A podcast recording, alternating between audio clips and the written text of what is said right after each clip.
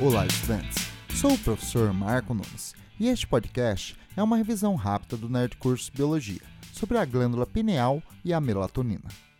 A glândula pineal é uma pequena glândula ligada ao encéfalo, responsável pela produção do hormônio melatonina, relacionado com a regulação do ciclo circadiano de 24 horas. A melatonina é produzida sob estímulo do hipotálamo, quando ocorre diminuição da luz ambiental durante a noite. A melatonina diminui a temperatura corporal, favorecendo o sono. Também estimula o sistema imunológico, tem ação anti-inflamatória e inibe mitoses em tumores. A exposição à luz no período noturno inibe a secreção de melatonina, contribuindo para a falta de sono. Luzes azuis, emitidas por aparelhos eletrônicos como TVs e celulares, inibem fortemente a secreção de melatonina. Bom, é isto aí.